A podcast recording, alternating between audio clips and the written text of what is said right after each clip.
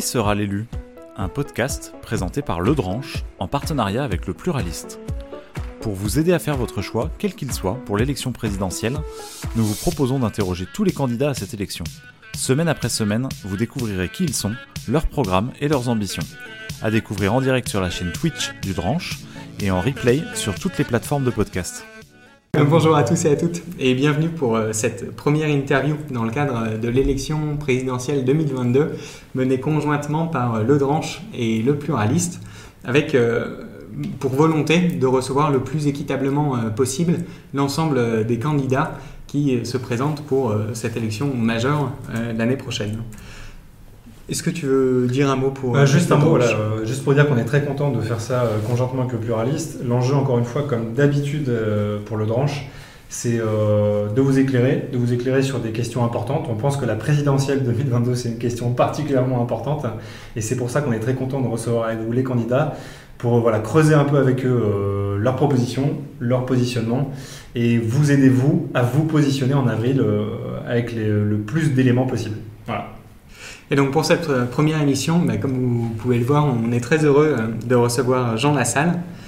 Euh, vous pourrez retrouver l'interview donc bah, sur la chaîne du Twitch et également sur la chaîne YouTube du Pluraliste ou également en podcast donc sur toutes les grandes plateformes Deezer, Spotify,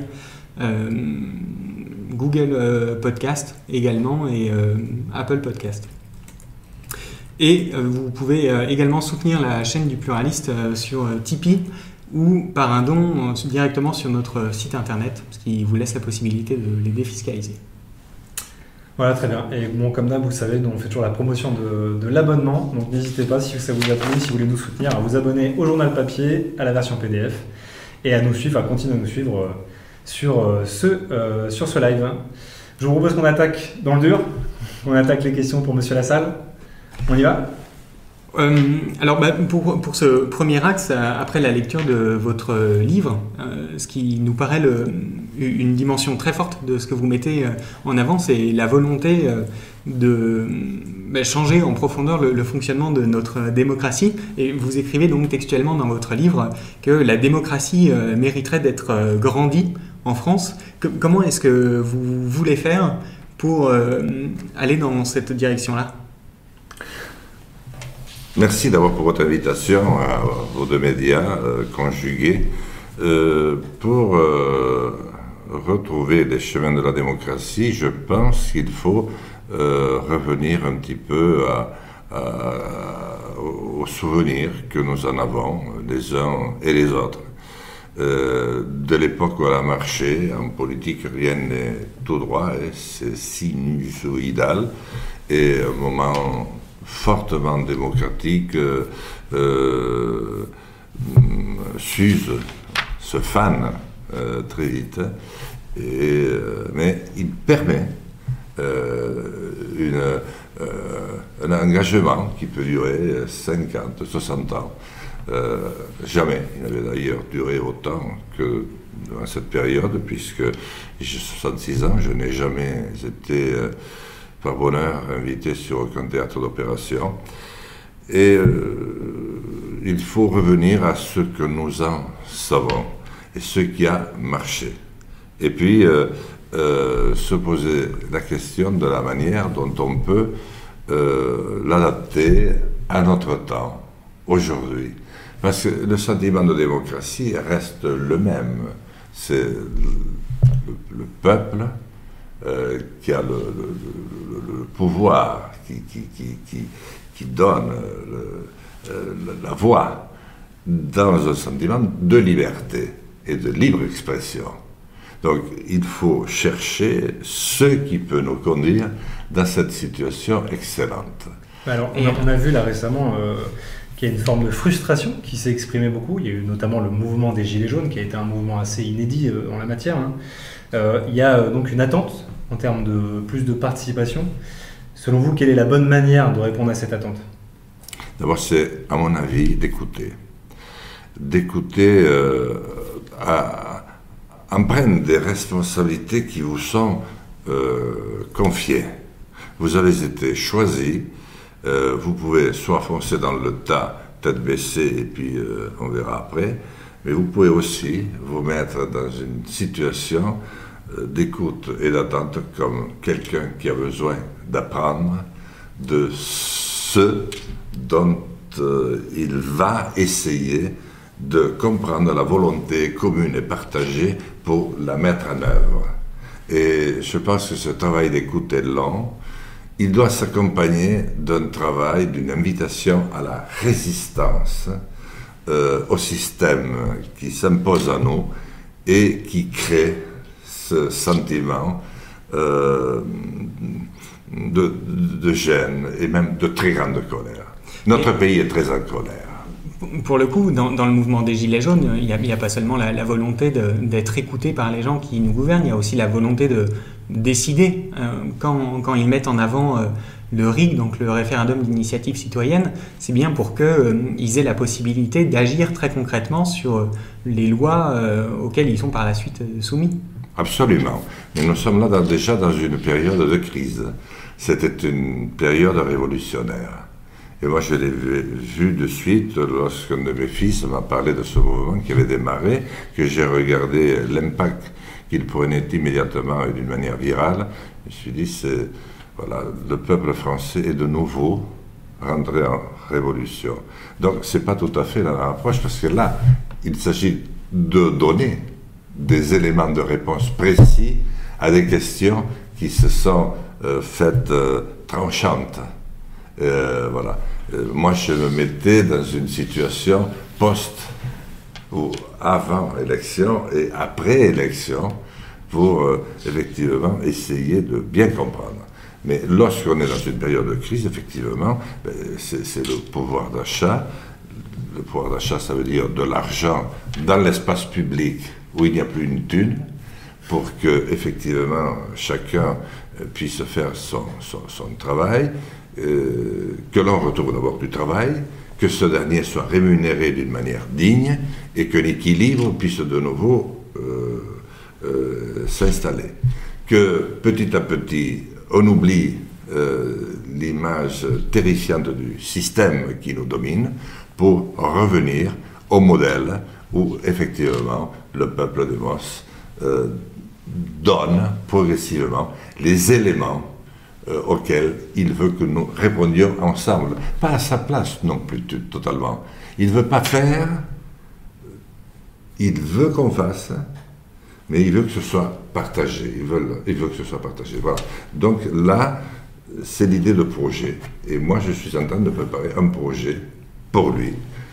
Alors, effectivement, maintenant, soit la conversation continue sur les gilets jaunes et l'état d'esprit dans lequel ils étaient, mais euh, je vous fais observer qu'ils sont à peu près dans le même état d'esprit avec le pass sanitaire. Oui, non, mais l'idée, c'est plutôt de voir, justement, en faisant le bilan de tout ça, quel outil euh, on, met en place demain euh, pour répondre à cette aspiration latente qui, qui dure depuis un moment. vous avez évoqué récemment dans vos travaux parlementaires le RIC, il me semble. Est-ce que ça vous semble voilà, un des outils, hein, un des outils qui, doit appartenir à la palette d'outils qui permet de construire un, projet commun? Alors, si vous permettez, je vais partir peut-être sur un plan un peu plus... J'élargis le zoom. La France s'est construite autour d'un État D'abord avec des rois, quelques coups de guillotine plus tard avec des présidents. Justement, dans le chat, on a des questions sur quelle est votre période de référence démocratique, justement. Que vous, ce que vous évoquiez tout à l'heure. J'en ai plusieurs. Mais je, si vous permettez, je, préfère aller peut-être jusqu'au bout. Oui, absolument. Euh, donc, l'État et, au fond, les provinces euh, dispersées, différentes, mais qui composaient une mosaïque de France différentes avec des couleurs, des habitudes, des coutumes et même des langues, ce qui a été un des grands échecs de nos républiques, de langues régionales, appelons-les régionales. Euh, L'État euh, apparaissait comme euh, au service de tous. D'ailleurs, on avait l'habitude de dire l'État c'est nous. Voilà. Il ne viendrait plus à personne aujourd'hui de dire que l'État c'est nous. On est là pour payer, mais c'est plus un État qui est à notre service et qui est bienveillant. Or, un État euh, n'est pas un être vivant non plus, quelque part. Donc, je veux reconstruire un État qui redevienne un symbole, parce qu'en politique, les symboles sont des éléments très forts, c'est même essentiel. La politique est un art. Et euh, un État symbole et outil en même temps. C'est-à-dire donne à celui euh, et à l'équipe que le peuple lui aura donné les moyens de trouver des réponses aux questions posées. Et je pense qu'une des toutes premières réponses qu'il faut apporter, c'est comment relancer dans ce pays euh, la recherche, une recherche fondamentale qui va nous conduire jusqu'au très fond de nous-mêmes. Qui sommes-nous euh, Qu'est-ce que l'homme Qu'est-ce que deux hommes Qu'est-ce qu'un peuple? Et puis euh, les réponses à apporter. Et là, on a besoin de l'outil qui suggère des réponses dans lesquelles on puisera.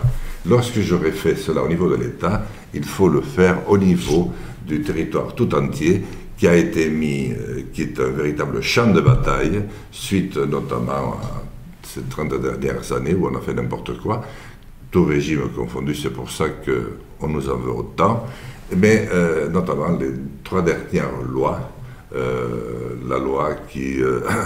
comment elle s'appelle déjà, la loi qui a fait les communautés de communes, euh, qui a revu les conseils départementaux. La loi. Euh, oui, il y en a trois. Moi, je les abroge de suite, parce qu'elles gèlent tout, et elle, la France a besoin de respirer. Donc, si j'ai un État symbole et outil, j'ai aussi besoin immédiatement d'avoir un territoire qui vit, qui respire et qui agit. Je, pense que les grandes orientations dans un pays compte tenu de son histoire, comme le nôtre, c'est l'État qui les donne, et ensuite, eh bien, le territoire s'en empare pour les mettre en œuvre et trouver avec l'État les meilleurs moyens d'aller vite et de faire participer le plus possible l'ensemble de ceux qui sont concernés. Parce qu'ils vont s'approprier la démarche. Ce sera la leur et ce sera leur réponse. Je pense par exemple, vous voyez, quand la France a décidé d'électrifier le pays, c'était pas gagné. C'est considérable, c'est un pays très grand quand même. Eh bien, il a dit je vais électrifier le pays. Et qu'est-ce qui s'est passé? Une fois ce signal donné, eh bien, c'est les collectivités, c'est les communes, euh, et ça a été pareil pour l'eau potable et l'assainissement, qui ont créé des syndicats, et on a par exemple des syndicats d'énergie dans tous les départements, qui ont mis en place des dispositions et qui ont installé une petite, euh, c'est même pas une, taxe, c'est une participation qui a permis de créer le Fonds national de l'électricité ou le Fonds national d'adduction d'eau potable. Ça n'a pas coûté un centime à l'État puisque euh, on prélevait de manière minime sur chaque kilowattheure installé ou sur chaque hectolitres euh, installés d'eau, une toute petite part, ce qui a donné des fonds considérables qui permettaient, c'était l'État qui, par le biais des, préfets puis des conseils départementaux, les attribuait aux communes qui avaient des projets. Et avec la récupération de la TVA et la vente de l'eau par la suite, c'était des opérations qui ne coûtaient rien et qui finalement, en une vingtaine d'années, ont permis de régler le problème. Je verrai ça, par exemple, aujourd'hui, pour la fibre optique, où on est très en retard. Euh, dans beaucoup de parties du territoire, et pour les téléphones mobiles, pour prendre des exemples, on ne téléphone pratiquement plus de nulle part. les petits espaces où on téléphonait il y a encore euh, deux ou trois ans, on ne téléphone plus. Mais du coup, ça veut dire que, bon, déjà, ça dit deux choses. Ça dit que si on parle de référence, on parle plus d'une référence dans la fin des années 40, début 50, et à une époque où la France était, euh, en tout cas l'État était un peu plus interventionniste, en tout cas plus actif dans, euh, dans ses projets de développement du territoire, de manière générale sur la question de l'intérêt général. Donc c'est plutôt cette période-là qui est votre référence pour répondre à la question tout à l'heure. Hein. Oui, je pense que l'État doit redevenir, doit revenir à son rôle, puisque malgré tout, nous avons suffisamment de siècles de, de référence pour savoir que nous fonctionnons de cette manière-là. Mais ensuite, l'État doit se rendre disponible. Ce n'est pas à lui ensuite à aller euh, mettre des lignes électriques partout, à s'occuper. Il met un cahier des charges euh, qu'il discute, qu'il négocie avec les collectivités. Et moi, je pense que la collectivité euh, référence, c'est le conseil départemental. Et les communes. Bah, Moi, question. fait revenir. Ça, revient beaucoup dans le chat. La question qu'on nous pose aussi, c'est qu'est-ce que vous pensez de la centralisation? Qu'est-ce que vous pensez Qu'est-ce que seraient vos propositions pour rétablir peut-être un meilleur équilibre entre les pouvoirs centraux et les territoires? Donc, est-ce que c'est le département? Est-ce que c'est la région? Est-ce que c'est la commune le bon, le, le bon relais? Je pense qu'il faut d'abord réhabiliter la commune parce que la commune est l'élément, enfin, c'est pas le bon terme, c'est ce lieu exceptionnel où l'on découvre la démocratie, où on la pratique, où on l'échange. On est amené à côtoyer tous les jours Pierre-Paul ou Jacques, qu'on les aime ou pas tellement. Euh, on apprend à faire des listes municipales avec eux, à se faire élire ou même à- à se battre et à faire société. Et euh, la commune peut beaucoup si on lui restitue euh, les fonds qui lui étaient attribués, je pense notamment aux dotations globales de l'État en fonctionnement et en équipement. Euh, la commune fait un petit effort avec les impôts qu'elle peut prélever et avec le système de subsidiarité, la commune conduit à son terme les projets qui sont de sa taille. Mais c'est déjà beaucoup, parce que tout est discuté sur place. Tout est, il faut arriver à, à- pas un consensus, ça n'existe pas, mais déjà un élément fort qui crée une dynamique. Au lieu de créer du désespoir, on crée une dynamique. Si les, maires avaient gardé les mêmes pouvoirs, il n'y aurait pas eu les, gi- les gilets jaunes, parce que beaucoup de réponses étaient des réponses locales. Le problème de la centralisation, c'est qu'aujourd'hui, nous ne sommes plus ni l'un ni l'autre. Nous sommes un magma où euh, tout le monde euh, a une partie de pouvoir euh, qu'il s'acharne à tenir, mais ce n'est pas un pouvoir bienveillant, c'est un pouvoir de contrôle, c'est un pouvoir euh, de, de- de coercition, au lieu d'être un pouvoir ouvert, d'encourage- d'encouragement et de- d'entraînement. Donc, l'État fixe euh, les orientations et les territoires euh, mettent en œuvre. Le- évoquer la, la démocratie, alors pour reprendre un peu de hauteur, c'est aussi s'in- s'intéresser à la manière dont les citoyens sont informés.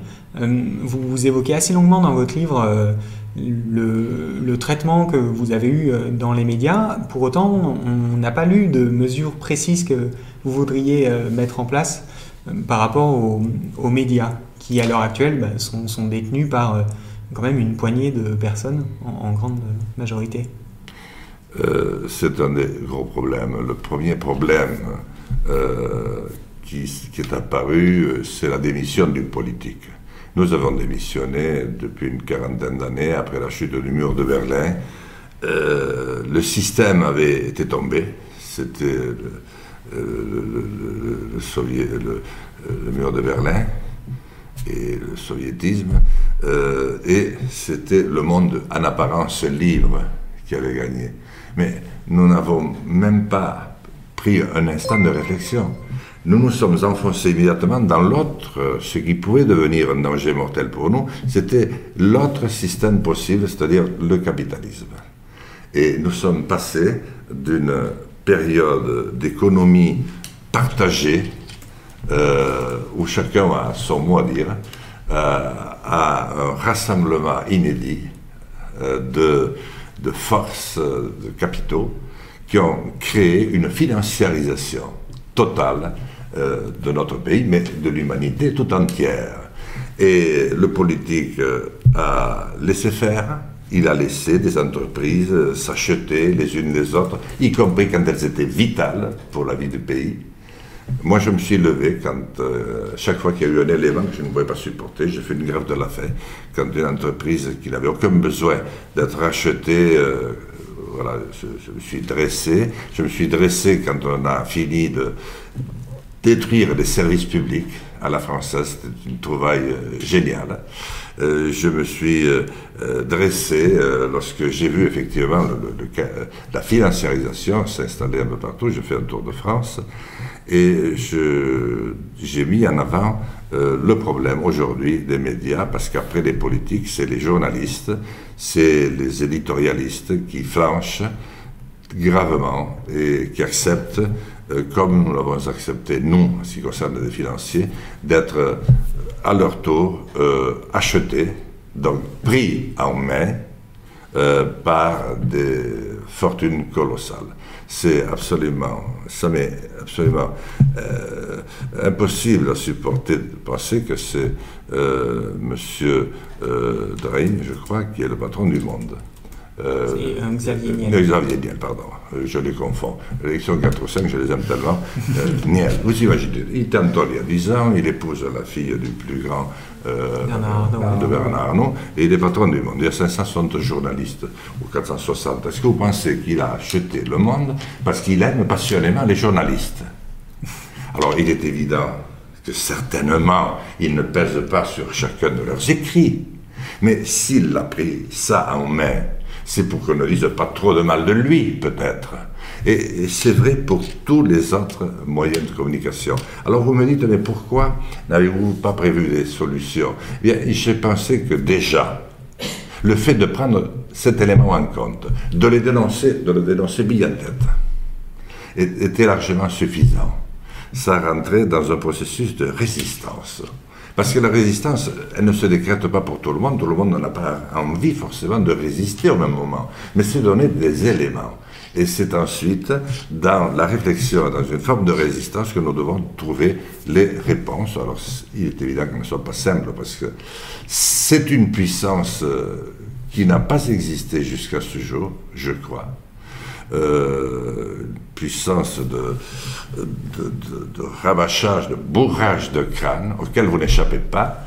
Et euh, les soviets vous déplacer en Sibérie quand vous n'étiez pas sage, en France aujourd'hui, et dans des pays qui lui ressemblent, on vous laisse vous dessécher tout seul en attendant que la mort politique vous saisisse, puisque plus personne ne s'intéresse à vous.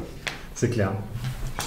Vous avez, ouais, vous avez évoqué euh, bah, la, financiarisation euh, de l'économie. Euh, vous souhaitez résister face à ce mouvement. Qu'est-ce que, comment on s'y prend et qu'est-ce que vous êtes prêt à faire? Déjà, à essayer de, de l'exprimer. Alors, ça va être difficile si ça continue, comme c'est le cas depuis 5 ans, où je ne suis strictement invité nulle part. Par contre, si je gare ma voiture sur un passage à niveau euh, qui n'existait pratiquement pas, ce qui n'est pas bien du tout, hein, je me suis rendu compte que dans la nuit, je suis appelé par 140 des plus grands journalistes de Paris, puisque ça s'inscrit sur le téléphone, et qu'ils me connaissent, et qu'ils ont mon numéro, et que moi je les reconnais. Là, ils s'intéressent. Chaque fois qu'il y a quelque chose de travers, là, ils me connaissent. Mais pour dire quelque chose comme vous essayez de le faire dire, là, il n'y a plus personne. Alors, euh, je pense d'abord qu'il faut qu'il y ait une prise de conscience. Elle est très largement avancée au niveau du peuple aujourd'hui. Le peuple sait qu'il est manipulé par ces médias. Et je peux vous assurer que France Télévisions n'est pas en reste. France Télévisions, c'est aussi un sujet de, euh, de déception immense. J'ai aimé France Télévisions, j'ai aimé France Inter. J'écoute encore France Culture par moment, mais je sens qu'ils sont tellement là à faire plaisir comme des laquais à ceux qui donnent les ordres que je ne supporte pas non plus. Voilà.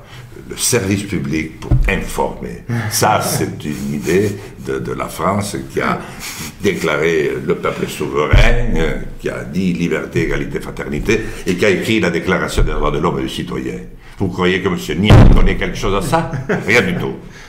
c'est son profit. Pour pas vouloir faire de corporatisme, mais quand même, il y a quelque chose qu'il faut dire, c'est que les, journalistes et les médias font face à un principe de réalité, c'est qu'il faut vivre. Et aujourd'hui, le modèle des médias aujourd'hui les oblige à, en tout cas les, les soumettre à l'audience, et malheureusement, leur permettent pas comme on voudrait faire nous à chaque fois, de faire un peu du fond. Quoi. Donc c'est pour ça qu'on s'interroge sur c'est quoi le bon modèle demain de, économique pour les médias. C'est le vôtre. D'ailleurs, c'est le vôtre. ce que vous faites. Hein. Le, point, c'est d'ailleurs, enfin, je pense un, problème de parler des journalistes parce qu'en réalité, les, journalistes qui, qui sont en situation, enfin, de CDD ou qui sont payés à la pige, il y a un énorme, euh, une énorme tendance à la précarisation. Et on, a tendance à, parler des journalistes, alors qu'en réalité, le problème est, plutôt au niveau des structures euh, et effectivement des modèles euh, des médias qu'au niveau des, journalistes, enfin, qui sans doute, dans l'immense majorité, voudraient bien euh, être propriétaires de leurs médias. C'est exactement le même problème qu'en politique. C'est pour ça que j'ai pris soin de commencer par dire que c'est le politique qui avait lâché en premier. Nous avons été des lâches nous avons laissé des intérêts supérieurs prendre le dessus sur ce qui était l'essence même de la démocratie dans notre pays. Maintenant, alors, il est évident que tout le monde ne le voulait pas. On ne peut pas ranger les 50 000 élus que vous avez en France euh, tous à la. Loin de là.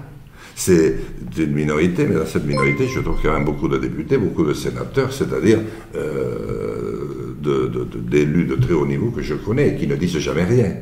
De la même manière, je ne veux pas mettre, et vous avez raison, je connais des, journalistes à très très mauvaise posture, surtout s'ils la ramènent un petit peu, euh, financière, et ils ne pèsent pas beaucoup. Mais qu'est-ce que vous voulez? Euh, Je suis bien obligé de, de, commencer par euh, désigner les uns, faire s'interroger les autres et faire dire mais moi je ne suis pas comme ça, vous vous trompez monsieur Lassalle, je suis au contraire, je suis obligé. C'est la même chose pour les hauts fonctionnaires notamment. Les hauts fonctionnaires, qu'est-ce que vous voulez, ils ont toujours suivi la trace du plus fort. Lorsqu'il y a un tyran qui a commencé à, sortir le bout de l'oreille, ils étaient déjà à ses pieds pour le servir, de peur de ne pas y être. Donc, euh, je pense que c'est ça. Alors, vous me disiez, mais comment on fait? Je crois que vous apportez déjà un très grand début de réponse, parce que je vous ai bien entendu, je vous vois faire. Vous vous apprêtez à inviter tous les candidats. Croyez-moi, tous les médias ne le feront pas. Moi, j'ai eu droit à 0,20% sur une échelle où Macron était à 100. Euh, moi, j'ai eu droit à 0,20% d'exposition devant la presse en 2017. Alors vous invitez à vous rapporter au chiffre d'Acrimed qui suit ça de manière assez, euh, assez précise et euh, de manière assez intéressante. Je peux lui faire confiance à celui-là? Parce que j'ai perdu beaucoup de confiance. Les sondages d'opinion, zéro. Euh, les, ça fait j'ai plus beaucoup de confiance. Alors après, vous me parliez, ben, enfin, je vais vous laisser m'interroger, je posais, parce que vous passez sur l'IRIC, etc. Mais on, va changer un peu de, perspective et justement dans cette euh, volonté de reprendre enfin, le, pouvoir, de sortir de, d'une économie très axée sur enfin, le, profit. à propos de l'Union européenne, vous, parlez de monstres ingouvernables. Et euh, comment est-ce que vous voulez euh, vous y prendre pour euh, changer le, fonctionnement de l'Union européenne, bah, sachant que voilà, vous n'avez pas la volonté de sortir de l'Union européenne Je crois que, comme dans les autres sujets, il faut prendre le soin d'abord de comprendre exactement ce qui se passe. Je crois qu'on ne comprend réellement, quelqu'un me faisait observer, que lorsqu'on est en situation et lorsqu'on a tous les éléments, mais moi je ne peux pas dire que j'attends d'être en situation pour prendre des mesures. Alors, s'agissant de l'Union européenne, il faut se souvenir du contexte. Elle est née dans un immense espoir, peut-être un des plus grands espoirs, euh, qui est constitué euh, l'avènement euh, d'une organisation humaine nouvelle. Après tant de bains de sang, euh.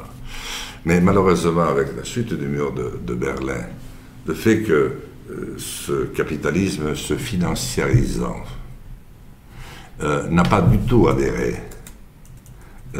au projet de ses frères décidant ensemble d'une organisation totalement nouvelle, en travaillant ensemble et au contraire a fait en sorte que ça devienne tellement compliqué que personne n'y comprend rien, en mettant une, euh, machine, euh, comment appelle-t-on ça, administrative euh, féroce, très importante, en financiarisant toute forme de relation, la PAC, mais pas que, la PAC a fait perdre tout euh, de valeur au prix agricole. Pourtant, s'il y a quelque chose qui nous tenait à cœur, mais en faisant que c'est un esprit de concurrence qui s'est établi. Donc, pour euh, l'Union européenne, je pense qu'il appartiendra à nos enfants, si nous nous sauvons la paix, euh, de finir de mettre au point. Moi, je, veux que la France retrouve sa part de souveraineté comme l'ont fait les Britanniques il y a pas si longtemps. On n'a pas le temps de tirer les enseignements, mais on commence quand même à voir les grandes lignes.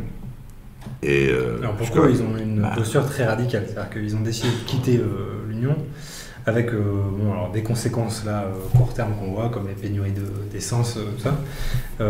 vous, pour être clair et pour que ça soit clair pour nos auditeurs, vous souhaitez plutôt donc, essayer de réformer l'institution de l'intérieur, mais ne pas quitter l'Union européenne Ou alors, est-ce que si, une fois président, vous constatez que euh, vous n'êtes pas en mesure de changer les traités, est-ce que vous prenez la décision un peu radicale de quitter l'Union? Les Britanniques ont fait du britannique. Et nous nous sommes suffisamment opposés. Euh, c'est quand même un nom qui, dans les grandes lignes, le Royaume-Uni et la France avons dessiné les grandes lignes de ce qu'est l'humanité aujourd'hui, pour le meilleur ou pour le pire. En tout cas, nous avons été parmi les plus constants. Et nous sommes encore deux États qui vont peser. Nous avons tous les deux un siège euh, à l'Organisation des Nations Unies. Mais les Britanniques, euh, c'est pas compliqué euh, lorsqu'ils voient une petite manière de se distinguer, sachant qu'ils sont sortis de la décolonisation peut-être d'une meilleure manière que nous, qu'ils ont gardé avec le Commonwealth des relations beaucoup plus proches, plus étroites, avec et avec leur langue et avec euh, leurs anciennes possessions euh, ne sont pas du tout dans la même affaire. L'Europe, ils y ont été parce qu'ils ne voyaient pas comment ils pouvaient faire autrement. Dès qu'ils ont vu une porte, alors je, finis. Tandis que la France n'a pas joué euh, ce rôle, si on veut bien le regarder. Regarde, il suffit de regarder ce que pouvait écrire il y a longtemps quelques-uns de nos plus grands penseurs et beaucoup plus proches de nous, dans une époque pourtant très difficile, Victor Hugo, qui voyait l'union de ces peuples s'entretuant. Euh, moi, je pense que la France doit retrouver une part de souveraineté parce que d'abord, elle assure la défense de l'Union européenne et elle est maintenant toute seule. Avant, il y avait les Anglais qui ont un budget militaire à peu près équivalent au nôtre, euh, mais ils ne sont plus là. Ils sont ailleurs et ils nous le montrent d'ailleurs tout de suite. Euh, donc nous devons le faire. Avec le programme nucléaire, nous avons acquis une part, euh, on peut en discuter euh, mille ans si l'on veut, mais d'autonomie euh, qu'aucun autre pays n'a réalisé. mais nous avons été à l'origine des grandes réussites de l'Union européenne, comme nous avons été un élément essentiel de la montée en civilisation de l'humanité à travers une langue certes très difficile, mais porteuse de, euh, d'idées, de débats, de légèreté aussi parfois. Euh, les Britanniques euh, ont plutôt fait, vous savez, aujourd'hui l'angle-dollar, quoi. Et c'était pas pareil. Et je pense que nous devons prendre la mesure des efforts considérables que nous, faisons, que nous faisons et de tout ce que nous avons sacrifié.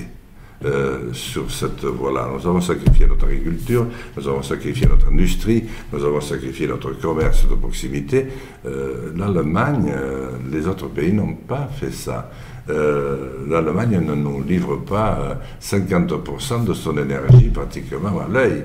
Donc il faut que la France puisse trouver les moyens de refaire ce qu'on a fait de bien à l'Union européenne ou pendant les 30 glorieuses en France, c'est reprendre l'initiative par la recherche fondamentale, la recherche appliquée, où nous avons été les meilleurs dans la création des trains, les meilleurs dans la création des avions, de la télévision.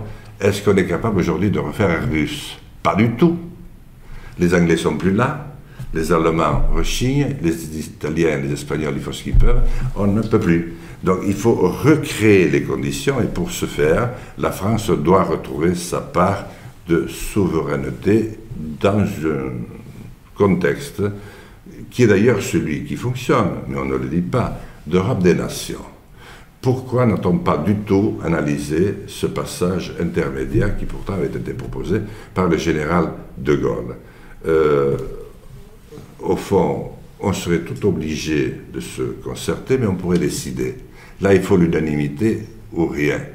Le résultat des courses, lorsque vous avez des bateaux qui s'échouent, euh, mis en œuvre par les pires voyous, les pires mafias, avec des, des, des, des femmes, des hommes on a du mal à se mettre, euh, qui ramperaient pour sauver leurs enfants, les Italiens les renvoient aux Français, les Français aux, Espagnols, les Espagnols aux Grecs, pas de décision. Regardez ce qui s'est passé avec le Covid, nous n'avons jamais pu harmoniser la moindre décision. Et regardez dans le dernier élément où malheureusement les États-Unis nous font un très mauvais tour avec euh, l'Australie et encore une fois euh, nos amis anglais, qui, quelles sont les voix que vous avez beaucoup entendues en Europe? Moi, je n'en ai pas entendu. J'en ai même entendu pour se réjouir. Si euh, il y a par, marché par, par la voix de la présidence de la, la, Commission, il y a quand même eu une réaction par rapport à ça, de solidarité vis-à-vis -vis de, la, de la France. Alors peut-être pas de chaque chef d'État de l'Union européenne, mais il y a eu, en tout cas du côté des institutions, un peu de réaction, en tout cas. Oui, je savais à peu près celle de la force de, de Munich. Euh, euh, pour rappeler euh, celle qu'il y avait en face.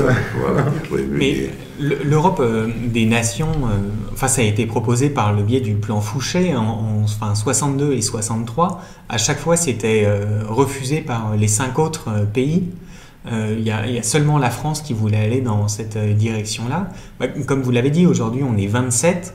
Euh, et vous avez dit bah, au, début de l'interview que vous, lorsqu'il y a des choses qui vous, révulsaient, vous étiez prêt à, poser des actes forts. Vous, avez parlé de votre marche, de votre grève de la faim.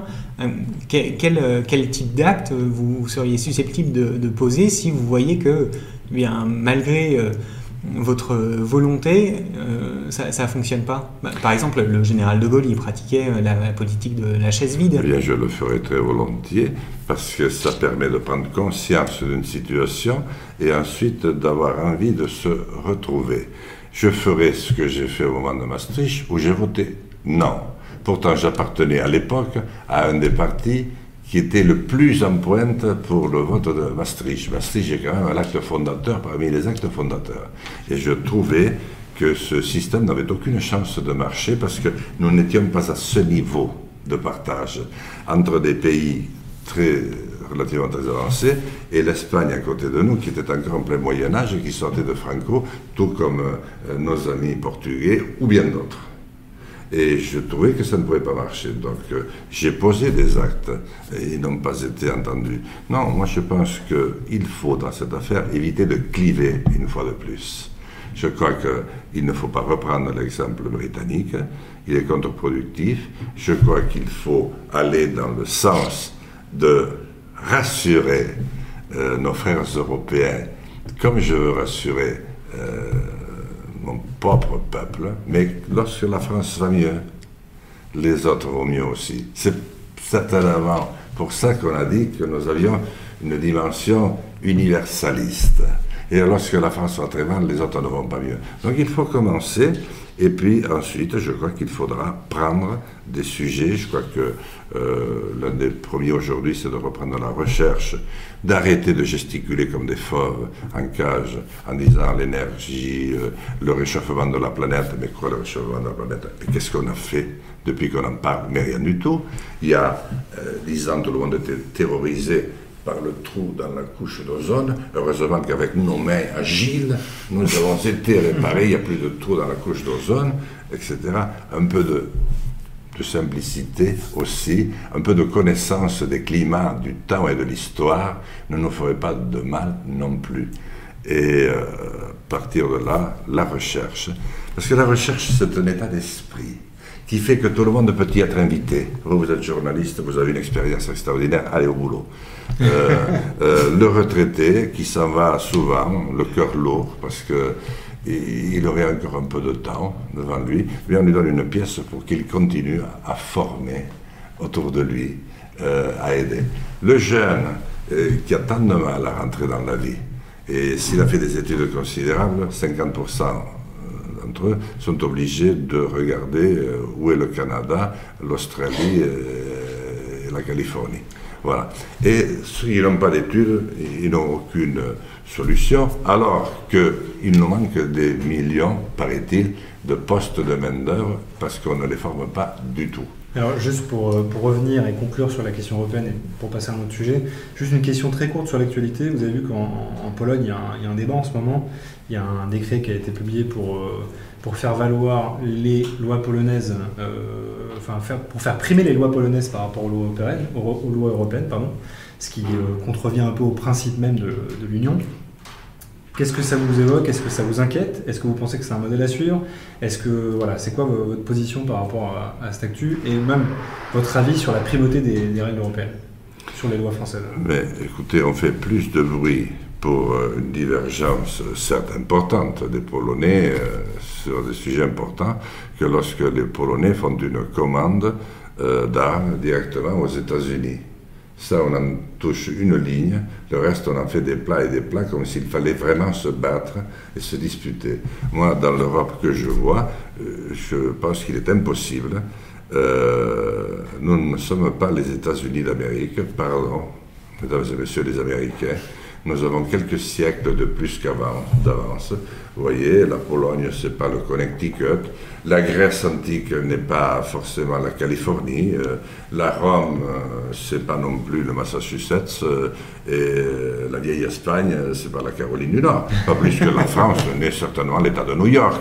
Donc vous voyez, prenons le temps avec nous. Comment voulez-vous gommer des modèles qui ont quand même permis, encore une fois, à l'humanité de monter en civilisation, parce que euh, nous n'avons pas tout échoué, nous n'avons pas fait tout mal, et il faudrait repartir de ce que nous avons su faire en commun. Et nous avons su apprivoiser nos religions, ce qui nous a pris très longtemps, ça a été très, très violent, nous avons su trouver, ma foi, nos espaces et nos territoires. La France a trouvé un espace rêvé qui était presque fait pour elle, dont elle rêvait, bordé de mers et d'océans, avec euh, des montagnes pile là où il les faut, euh, au carrefour du monde, euh, pour le marcheur comme pour celui qui vole, comme celui qui, qui sert de la mer et nous ne nous servons plus du tout de cela. Donc la Pologne, ben, écoutez, laissez-la vivre la Pologne. et, elle va vite, euh, si elle voit qu'elle sort du... Euh, elle va vite se corriger, elle va, elle va se remettre. Mais moi je ne vois pas tellement comment les admonestations de ceux qui n'ont aucun exemple concret à vous soumettre peuvent vous faire avancer. Au contraire, moi ça m'énerve. Donc j'ai plutôt tendance à continuer euh, à enquiquiner ce qui m'énerve. Je ne dis pas que c'est bien, mais je dis que c'est une autre manière aussi de concevoir l'Union européenne. Et si on décidait que l'Union européenne, c'est avant tout la paix, c'est les moyens que l'on peut se donner pour y parvenir. C'est à nouveau la solidarité que nous avons perdu de vue. Et c'est euh, un, lieu qui doit être aimé, comme la France doit être aimée. Je m'excuse, sur la question de la solidarité européenne, justement, il y a un sujet sur lequel on n'a pas été très solidaire aussi de manière générale, c'est sur la question de l'évasion fiscale. On n'a pas vraiment très bien coopéré. Là, l'évasion fiscale ou l'optimisation fiscale refait l'actualité avec les Pandora Papers. Hein. Euh, déjà, est-ce que vous avez envie de réagir par rapport à ça? Et est-ce que vous avez des propositions dans, votre programme, dans, votre projet présidentiel concernant le la question de la fiscalité, comment vous faites revenir notamment les, euh, les exilés fiscaux D'abord, un petit passage de résistance pour dire, pour bien mettre en exergue ce qu'il ne faut plus faire et résister à ce système, c'est une honte que euh, dans cet espace qui donne des leçons de morale au monde entier, euh, on soit les premiers à de nouveau en tête de hit parade de nos paradis fiscaux, euh, tout ce qu'on retrouve déjà. Euh, pour le reste, je crois que euh, si l'on passait un accord avec les Allemands, les Hollandais et les pays les plus concernés par le sujet, en disant, enfin, on ne va pas continuer comme ça, on se met une balle tous les jours dans le pied nous-mêmes. Mais là, même récemment, l'Union européenne a, retiré, je crois, trois pays de la liste des, euh, paradis fiscaux. Oui, c'est ça. Euh, les Seychelles, euh, l'île d'Anguilla et la Dominique. Mais ça montre bien que ce n'est pas une représentation directe des peuples qui gouvernent l'Europe. C'est personne. Normalement, c'est les chefs d'État qui doivent être tous d'accord, mais c'est tellement emberlificoté dans un univers euh, financier, financier euh, technocratique que personne n'y comprend rien. Et vas-y que je t'en fume. Tandis que si vous prenez des responsabilités, comme je le souhaite de nouveau pour les communes à la base, comme je le souhaite pour l'État français ensuite, qui sera un symbole et un outil au service de celui que le peuple et de l'équipe que le peuple aura élue pour trouver des solutions, eh bien, de la manière qu'on va en trouver en France, on en trouvera à l'Europe pour que ce scandale cesse. Parce que pris séparément, aucun dirigeant européen ne peut cautionner cette affaire, même ceux qui même ceux qui en bénéficient. Alors, certains pays se sont un peu bâtis sur ce modèle-là. Par exemple, l'Irlande, où bah, vous avez mentionné euh, les Pays-Bas. Euh, aujourd'hui, alors, enfin, qui plus est, ils ne figurent pas sur la liste euh, des paradis fiscaux émises par l'Union européenne. Ça, ça, paraît quand même difficile de les faire rentrer dans le rang. Mais il subsiste encore une forme de compétitivité fiscale entre les pays de l'Union. Si nous nous relançons dans la recherche que j'appelle de mes voeux pour explorer tous les champs du possible pour regarder ce que les us et coutumes nous ont enseigné à travers l'histoire, euh, ce que la solidarité peut faire, je suis persuadé que l'on peut euh, euh, convaincre l'Irlande de renoncer à un système qui est quand même assez récent, parce qu'il monte à une vingtaine, une trentaine d'années. C'était déjà pour mieux faire passer l'idée d'Union européenne, et qui, quand même est à l'origine de, tout ce maelstrom. Eh bien, moi je pense que si on propose, c'est un peu comme le glyphosate. On m'a reproché d'avoir euh, voté une prolongation pour le glyphosate, mais on avait promis aux paysans, j'y suis pour rien, moi, c'est l'équipe Macron. Bon, on promet aux paysans qu'ils euh, vont euh, on n'a pas réussi à trouver pendant ce temps, donc ils peuvent continuer à s'en servir, mais c'est la moindre des choses. Mais ce n'est pas pour autant qu'il faut interrompre la, recherche jusqu'à ce qu'on ait trouvé un produit qui réponde à la question sans détruire toutes les abeilles de la terre et toutes les ruches, vous comprenez Mais si vous laissez l'Irlande seule face à son problème, elle ne peut pas. Et si vous continuez à l'encourager par vos politiques, eh bien, elle peut encore moins y arriver. Et c'est vrai pour les autres pays. Je pense qu'il faut discuter aussi avec la Suisse, il faut discuter sérieusement avec la Hollande, qui est quand même des grands pays. Mais enfin, la Hollande a su faire autre chose. Bon, c'est sûr que c'était un grand pays explorateur qui s'est souvent payé sur la bête. Et elle en a bien profité parfois. Enfin, tout le monde en a profité un petit peu aussi.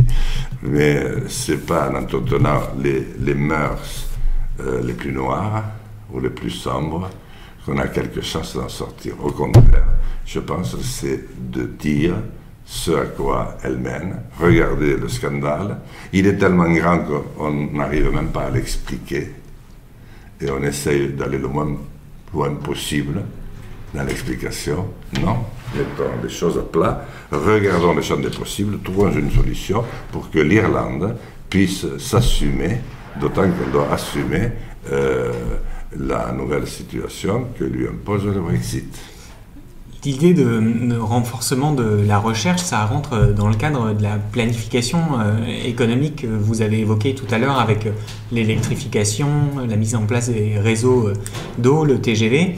Euh, là, ces derniers jours, Emmanuel Macron a annoncé le plan France 2030 bah, qui, est censé disons, tracer la voie euh, des grandes avancées technologiques pour la suite. Quel regard vous, portez sur ce projet? Est-ce que ça rentre dans l'idée de la manière dont vous voyez les choses? Ou est-ce que ça n'a rien à voir? Il fait du Macron.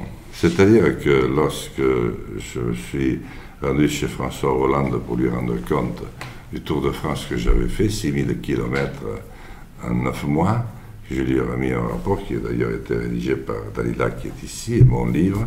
Je me suis rendu compte qu'il y avait un, jeune homme que je ne connaissais pas, qui s'intéressait beaucoup à toutes les explications.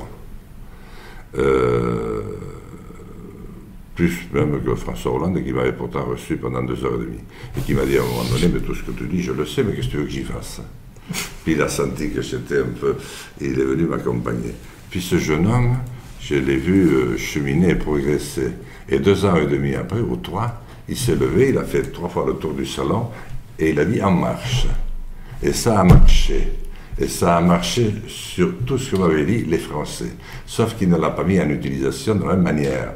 Il peut mettre autant de milliards qu'il veut. S'il ne dit pas où il veut aller et de quelle manière, ces 30 milliards, d'ailleurs, je ne sais pas d'où il va les sortir, mais qui sont voués au néant. S'il dit par contre la priorité de la France avec l'appui de ses frères européens, c'est de trouver la nouvelle énergie. Euh, et puis d'arrêter de caqueter inutilement. Euh, le pétrole n'est plus qu'une source de guerre à l'infini. C'est une source de, euh, commerce dégueulasse. Je te vends des armes, je je t'organise le football, la Coupe du Monde au Qatar, on va voir belle mine. Là, je ne sais pas que va dire M. Jadot quand il faudra y aller, si jamais il est président. Il va y aller ou pas, je ne sais rien. Euh, mais trouvons une solution. Le solaire était très avancé dans les années 60. Moi, quand je vais à Font-Romeu, je m'arrête, alors maintenant c'est un peu vieux, mais ces miroirs kaléidoscopiques qui réfléchissent sur un point donné, même pas la force du soleil, mais l'énergie de la lumière, créent un arc d'une puissance telle qu'elle crée une force électrique. Nous sommes la deuxième façade maritime du monde. On sait très bien que les mouvements des marées, je ne parle pas de la marée matrice, de marée motrice de la Rance, qui a déjà 60 ans aussi, et qui était juste une petite euh, déclinaison. Mais je pense à la force des, des marées. Pourquoi ne réfléchissons-nous à rien là-dessus? Et je pense au choc thermique que constitue le fait de passer l'eau en surface à 23 degrés à quelques, je ne sais combien de moins degrés, euh, à des 1000 mètres plus bas, ou même à 5000 mètres pour être modeste. je crois qu'il y a, pardon, hein, si M. Macron dit, voilà, euh, c'est sur l'énergie que nous portons l'effort, parce que ces changements climatiques euh, ne sont plus supportables et ils nous mettent en péril, voilà, je mets 30 milliards sur la table, notamment pour cela, mais aussi pour relancer l'agriculture en France, puisqu'il le dit. Mais il explique comment puisque plus personne n'a la moindre idée comment un jeune peut reprendre une exploitation familiale. Alors, c'est compliqué. Une petite question sur euh, l'énergie avant de passer, si vous voulez, sur euh, l'agriculture. Dans votre livre, on a été un peu étonné de, de voir qu'effectivement vous évoquez ces sources d'énergie-là, mais vous évoquez pas du tout les éoliennes. Est-ce que, euh, est-ce que vous êtes fâché avec les éoliennes ou est-ce que... sachant que si on parle de la mer notamment, les, projets qui sont en cours, qui ont été portés par le gouvernement, euh, sont plutôt euh, sur l'éolien offshore. Il y a plusieurs projets, très gros projets en cours de construction. Et bien sûr, il y a, le débat sur l'éolien euh, à terre. Hein. Voilà, est-ce que. c'est quoi, quoi votre positionnement là-dessus? Non, mon positionnement, c'est que c'est au minimum une idée qui est très loin d'être aboutie. Ça manque de recherche, ça manque d'études d'impact, parce que je vois sur les territoires où il y a l'éolienne, indépendamment du, cadre de vue, parce qu'il n'y aura jamais rien de parfait. Mais euh, le champ magnétique que ces braves éoliennes impriment au sol sur lesquels, sur lesquels ils sont installés font crever les vaches, euh, créent euh, des, turbulences extraordinaires pour tout, tout ce qui, est, qui touche au règne animal et même au règne végétal. Euh, parce qu'on n'a pas pris soin de voir quelles étaient les interférences et comment on pouvait les traiter. On parle beaucoup des de, déchets radionucléaires, c'est une très grande catastrophe que de les enterrer ou de les envoyer en Russie, euh, avec la confiance qu'on peut leur faire, mais actuellement, mais ça pourra changer. il y a notamment le projet d'enfouissement à Bure, un très gros projet d'enfouissement des déchets nucléaires, qui là pour le coup est en France. C'est indigne de notre pays. C'est indigne. Donc, euh, je crois que c'est pas le bon projet. En tout cas, ce n'est pas un projet euh, qui, qui donne des motifs de croire en une énergie nouvelle. Elle a beaucoup plus d'inconvénients que d'avantages. Alors juste pour conclure sur l'énergie sur l'éolien offshore, du coup, qui là pour le coup est loin des, pâturages et, et, du coup des... des vous avez le poisson Effectivement. Et vous avez vu le poisson, combien ça fait vite monter euh, l'adrénaline de ceux qui peuvent en être privés. Moi, je pense qu'il euh, y a eu les moulins avant, ils ont eu leur succès, mais vous voyez le luxe de précaution que prenaient aussi les meuniers qui avaient des moulins avant. Ils les mettaient dans certaines zones et puis ils ne les multipliaient pas euh, il y avait au moins autant de moulins à eau que de moulins à vent. Et c'était. euh, tandis que là, c'est ou tout l'un ou tout l'autre. Mhm. Aujourd'hui, je parle bien de l'électricité, mais chez nous, nous pourrions. Bon, ça ne serait pas suffisant, mais produire beaucoup plus d'énergie dans nos montagnes électriques avec euh, des, des microcentrales comme j'en ai fait une. Mais on a voté plusieurs fois. Ah, de Qui s'oppose micro-hydraulique, du coup. hein. oui, qu'est-ce qui s'oppose C'est les associations de protection de la nature. Et tous les verts sont opposés, alors qu'on l'encourage. Mais que faisaient les meuniers autrefois? Et bien, je peux vous assurer que ça a beaucoup moins d'impact parce que vous êtes obligé de souscrire à un débit réservé qui garantit la vie des poissons, qui est autrement plus sécurisant que euh, ces, euh, ces ondes magnétiques que vous introduisez dans tous les champs et que vous allez introduire sur les mers maintenant. Je suis très opposé à, à ce mode d'énergie. Moi, je crois que les- là, les auditeurs l'auront compris. Donc, plutôt solaire, ou le moteur, et micro-hydraulique, dans la mesure du possible. Exactement. C'est très clair. Ok, alors on a eu beaucoup de questions après sur, euh, sur le thème de la jeunesse, c'est normal. Euh, alors, un peu au hasard, on, on- se demandait notamment votre position sur le numérique. Euh, dans votre programme de 2017, il y avait quelques éléments là-dessus, notamment alors, introduire très tôt des cours de code ou d'informatique à l'école, et notamment en primaire. Et dans votre livre, là, oui, il y a une sorte de, un peu de défiance ou d'inquiétude vis-à-vis du tout écran ou tout numérique. Comment vous envisagez ça? C'est quoi l'école de 2021 Encore une fois, j'ai voulu tirer la sonnette d'alarme, comme chaque fois qu'un élément euh, ou qu'une perspective me paraît trop lourdement engagée. Je crois que nous avons joué les apprentis sorciers. Certes, le numérique, à première vue, vous libère de tout. Vous avez toute l'information que vous voulez, comme vous voulez. Le problème, c'est qu'il y a plein de coquins qui peuvent rentrer dans le jeu pour euh, la faire à leur manière. Et vous racontez toute votre vie sur Internet et gratuitement, parce qu'Internet est mis à votre disposition gratuitement. Je ne pense pas que ce soit une forme d'émancipation, de libération de, de l'être humain, de retour au citoyen euh, que l'on puisse imaginer. Donc euh, c'est la raison pour laquelle je dis oui.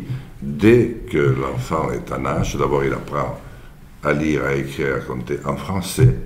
Moi, ça m'est égal que son père euh, soit issu en ligne directe de Versailles-Torix ou qu'il soit rentré nuitamment la nuit dernière, euh, je ne sais pas trop comment. Il dit ici on apprend le français parce qu'on est en France.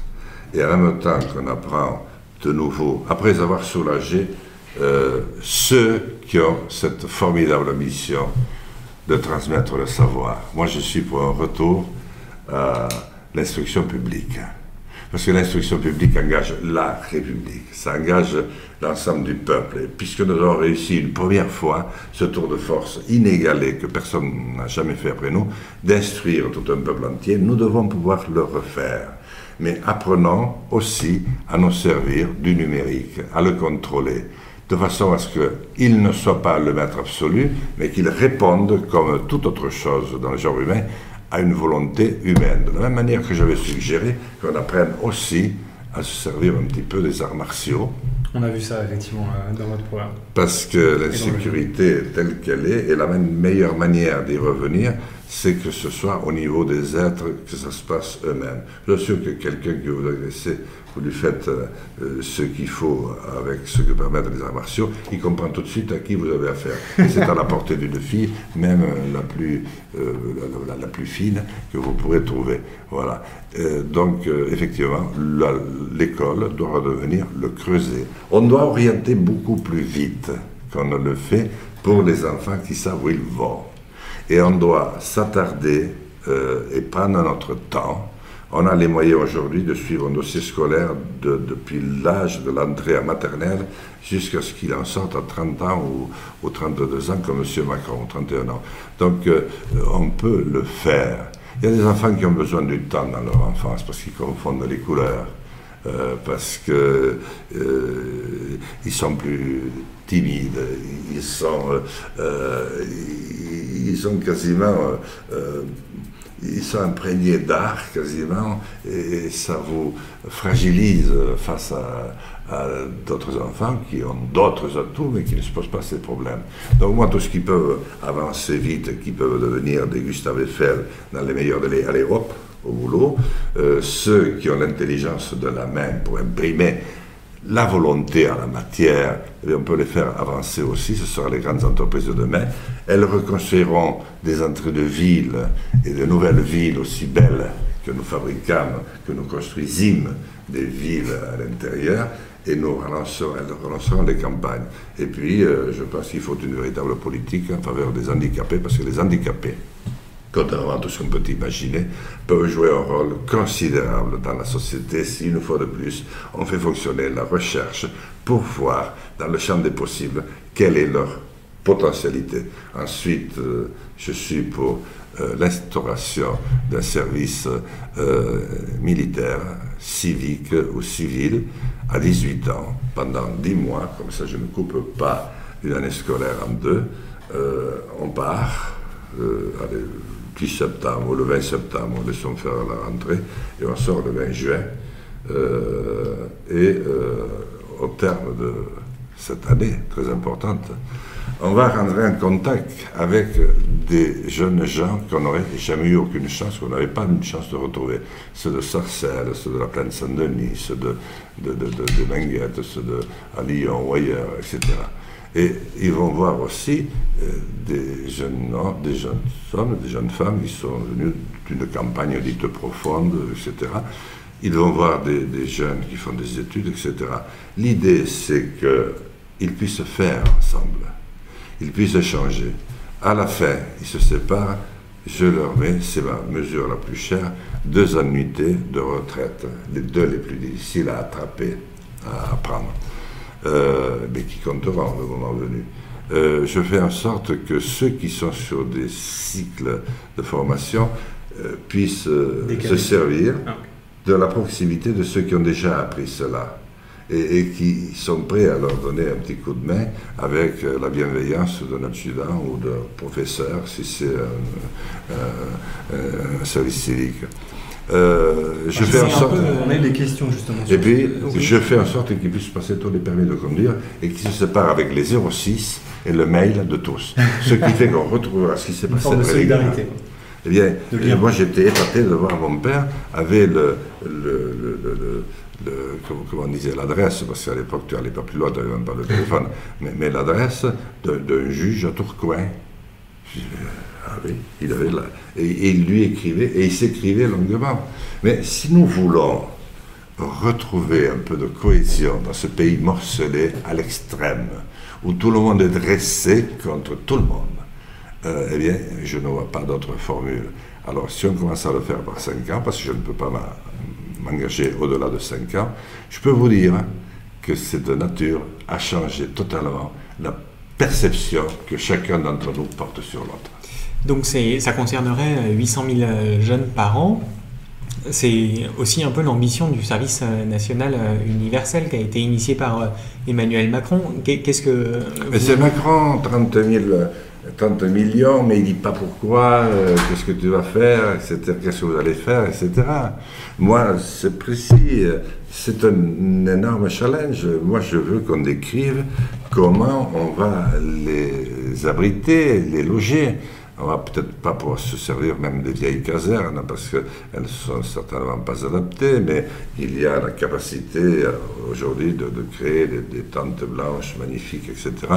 On n'est peut-être pas obligé de tout reconstruire. Je peux vous assurer qu'il y a des hôpitaux, il y a des maternités, il y a des cliniques, euh, mais il y a aussi euh, des lieux où il n'y a plus rien où tout est à reconstruire, où il y a de la place pour faire. Et moi, j'étais très marqué dans ma jeunesse. Mon père a fait venir très tôt des jeunes d'une association franco-allemande, Jeunesse et Reconstruction. Mais si vous saviez les bienfaits qu'ils ont apportés, ils venaient pour travailler, on les apprenait et ils ont fait des chantiers qu'on n'aurait jamais fait. Ils ont fait des murailles, des murs de soutènement que personne n'aurait fait.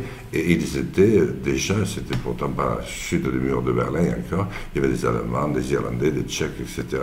Mais ils apprenaient à se connaître. Et il suffisait d'un encadrement pas très important, mais comme ils étaient fiers de ce qu'ils faisaient ensemble, ils n'étaient pas mécontents des chavats qu'ils faisaient aussi de temps en temps le soir, c'était pas le bazar, eh bien, ils progressaient beaucoup. Et ils se sont pas perdus de vue. Bien sûr, quelques-uns. Il n'y a pas euh, le risque que ce soit euh, justement enfin, du travail euh, avec des dérives, bah, comme on peut les voir à l'heure actuelle avec le service civique qui, dans certaines administrations particulièrement, a, plutôt tendance à, faire office de, bah, de fonctionnaire de low cost. Ouais. Il n'y a, pas ce risque-là de, prendre la place finalement de, bah, de salariés ou de professionnels C'est pour ça que j'ai un besoin absolu de rassurer, d'apporter toute ma force intérieure, ma joie intérieure. Euh, la joie, c'est un, bonheur, voyez, comme un bonheur. C'est le bonheur qui vous fait gagner. Et d'expliquer qu'effectivement, nous avons une administration qui est à U et à Dia. Euh, le diable n'y retrouverait plus ses petits, mais c'est pas parce qu'elle va recevoir ou pas recevoir euh, des, jeunes du service national ou civique ou militaire obligatoire qu'elle dira plus mal. Au contraire, si, si les hommes et les femmes qui sont dans ces administrations, qui viennent des fois, souffrent, parce qu'ils ne savent même pas à quoi sert leur travail, ils sont incapables de l'évaluer. Ils sont payés à coups de fronde. On leur fait comprendre que s'ils pouvaient dégager le terrain encore plus vite, ça irait mieux. Mais s'ils retrouvent de nouveau une raison supérieure de s'impliquer, ça ne sera pas du tout le même état d'esprit. Par contre, il ne faut pas les lancer, comme les a lancés M. Macron, comme un exploit pour faire valoir ces immenses mérites. Il faut beaucoup plus de modestie, il faut pouvoir en appeler à l'expertise de chacun, celui qui sait et qui peut apprendre un peu, celui qui ne sait pas trop et qui a un urgent besoin d'apprendre tout en apportant sa jeunesse, sa fougue et aussi sa capacité d'émotion et de bonheur. Bah, merci Jean Lassalle. On, euh, on s'approche de la fin de l'émission. Euh, c'est votre deuxième campagne présidentielle. Une des questions qu'on souhaitait vous poser, c'est de savoir qu'est-ce que vous avez retenu de votre première expérience et qu'est-ce que vous allez faire différemment peut-être cette fois-ci? La première a été un assassinat politique. Un assassinat politique. Il faut que je m'apprenne à mieux parler parce que je mange un petit peu les paroles, c'est pas bon. On ne comprend pas bien. donc, très euh, bien. C'était très clair. Donc, euh, c'est-à-dire que dès que j'ai été candidat, j'ai fait une émission à Europe 1. Il a fallu que j'apprenne huit mois que j'attendais huit mois pour être invité chez M. Ruquier dans une émission Coupe-Gorge, alors qu'il m'avait reçu très bien chaque fois auparavant. J'ai fait quand même la plupart des grandes émissions de télé et de radio pendant une quinzaine d'années. Je n'étais pas un inconnu. Euh, d'ailleurs, à l'époque, le dernier sondage qui m'a été favorable, c'était pour le journal du Parlement, qui faisait deux mois, quand j'ai démarré, le député le plus connu en France et même en Europe. Bon, j'avais fait un tour d'Europe aussi, donc euh, bon, voilà. Et aujourd'hui, plus personne ne, parle de, cela. Donc c'est un assassinat, puisque on ne m'a jamais donné l'occasion de m'exprimer. Je n'ai même pas pu présenter mon projet. Je me suis battu comme un chien pour avoir les signatures grâce à Dalila et une équipe extraordinaire qu'on avait mise en place. Et puis, euh, j'ai été invité à reprendre la parole dans les 15 derniers jours, un peu, mais il y avait tellement, tellement. TF1, France 2, euh, euh, Bourdin deux fois, un suivant, etc. Mais enfin, c'est impossible. Mais là, c'était trop tard.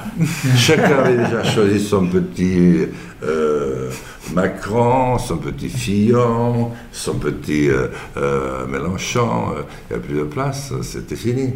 Donc, qu'est-ce que je dois faire? Je dois essayer de tenir compte de ce contexte très défavorable pour l'instant, parce que des batailles de sondage ont eu lieu sur mon compte, et elles, ont montré que j'étais un de ceux, par son expérience, mais sa manière de parler aussi aux autres, de se parler à soi-même, de se raisonner et de donner toute sa passion et toute sa force, de changer, même de faire basculer le cours des choses.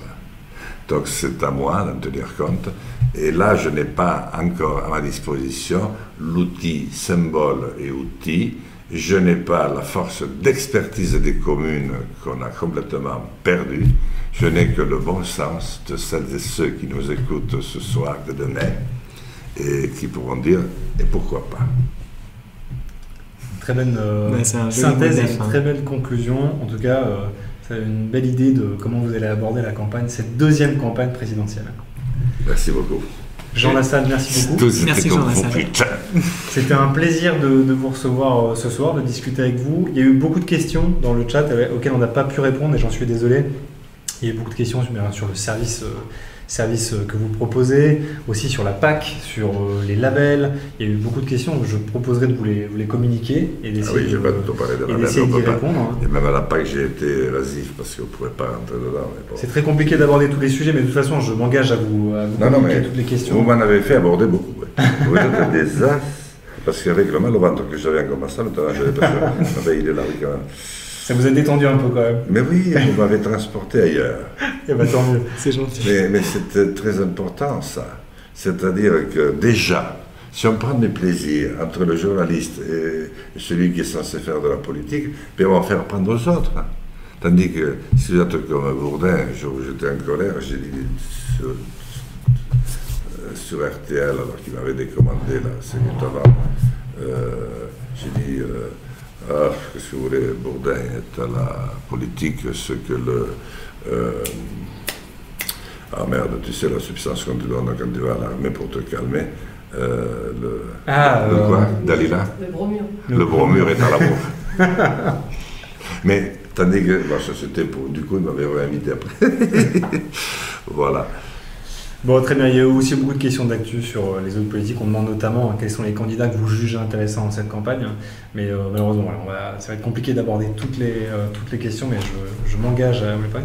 Il y a aussi un, message important. Il y a deux Henri qui veut absolument vous saluer et qui, et qui, voilà, qui, qui, qui, insiste pour qu'on vous, vous, salue de sa part. Hein. Il y a eu beaucoup de messages. Deux Henri. Oui, deux Henri. ou deux Henri, je ne sais pas comment il faut le prononcer. Ah, écoute, salut le considérablement. Euh, je suis très sensible à ce qu'il est euh, euh, tenu à, voilà, à, faire, à vous faire savoir. parle des marcheurs du Nord. Hein. Il y a marcheurs du Nord, oui, mais j'ai dû marcher avec lui oui, oui, oui, je vois. Bon, en tout cas, voilà, beaucoup de messages de soutien en tout cas de la jeunesse et des gens qui sont contents, enfin, en tout cas qui vous félicitent pour votre honnêteté et vos convictions. Merci. Merci beaucoup d'avoir suivi cette émission. Comme on l'a dit, vous pourrez bah, la retrouver très rapidement sur Twitch et ensuite sur les plateformes de podcast et également sur euh, notre chaîne YouTube du Pluraliste. Vous pouvez d'ailleurs soutenir le Pluraliste donc directement sur euh, Tipeee ou avec un don donc défiscalisé sur euh, notre site internet. Et encore une fois, merci à Jean Lassalle. Nous, on vous donne rendez-vous vendredi matin pour la grâce matinale pour faire un tour d'actu sur tout ce qui sera passé. Et on reparlera sûrement des questions qu'on a évoquées ce soir avec Jean Lassalle. Jean Lassalle, merci beaucoup. Merci beaucoup. Et c'est pas étonnant que ça marche. Hein parce que vous parlez de nouveau un langage d'homme. Merci. Et merci à tous ceux qui nous ont suivis. Bonne soirée, à bientôt. Hein. Au revoir. Au revoir.